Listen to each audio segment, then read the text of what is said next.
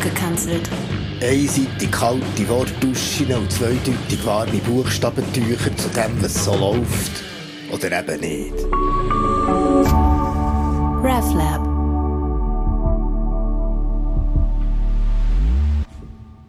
Lesung aus dem Buch der Apokalypse des Menschen, Kapitel 12, Verse 1 bis 23.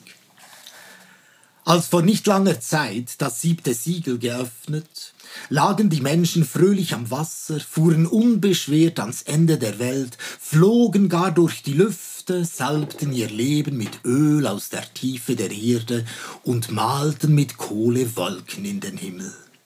In der kalten Nacht war ihnen warm und in der Hitze des Tages labten sie sich an kühler Luft, hüpften in Teiche, sprangen von Felsen, turnten durch Wildbäche, erklommen Gipfel und lagen vergnügt im Schatten der Bäume.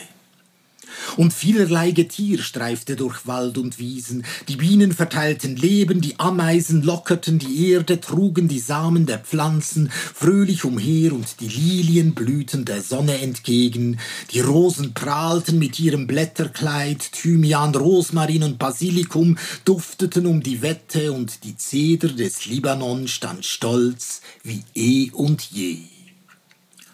Jetzt aber nun aber, gerade aber unter Wehklagen nur, gebären Frauen ihre Kinder, denen kein Tag der Freude gegönnt. Eitrige Geschwüre von der Sonne Macht kratzen die Menschen von Haut und Haar, die Füße schmerzen auf dem heißen, rissigen Boden, den kein Regen mehr beleckt.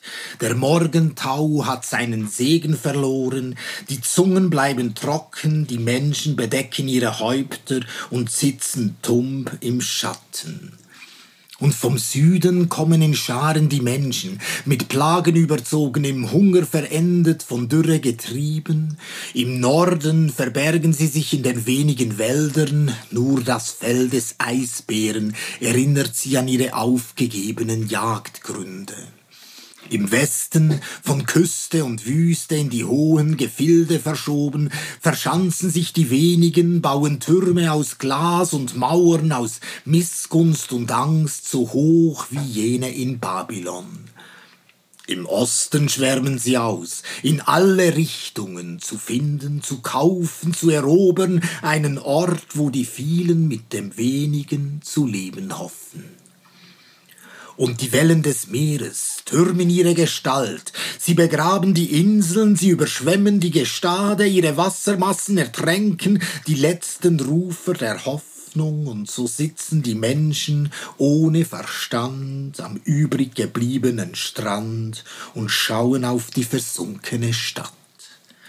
Die Mächte der Lüfte wirbeln übers Land. Mensch und Tier, Hab und Gut kann sich nicht mehr halten. Wie Wüstengras werden sie übers Land getrieben, liegen tot in Haufen und die Aasgeier kreisen einsam, tönen durch die Stille.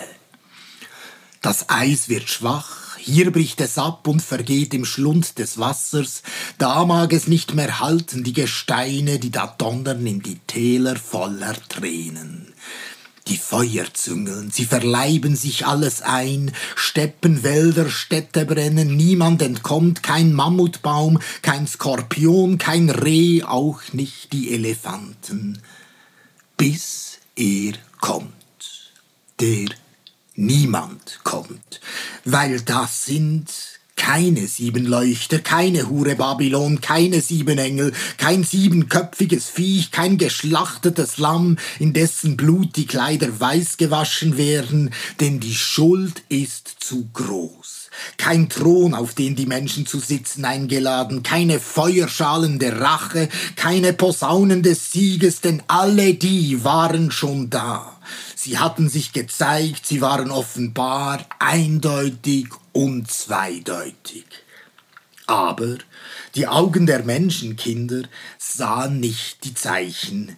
Ihr Geist war stumpf, ihre Herzen hart wie Stein, und so wandern die wenigen rastlos und ratlos auf der Suche zu versuchen, zu leben auf Erden, ohne zu wissen, ob ihnen noch Tage verheißen, bis sich das siebte Siegel in ungewisser Zeit schließet.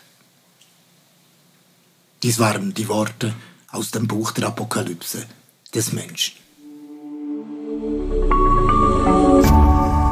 RefLab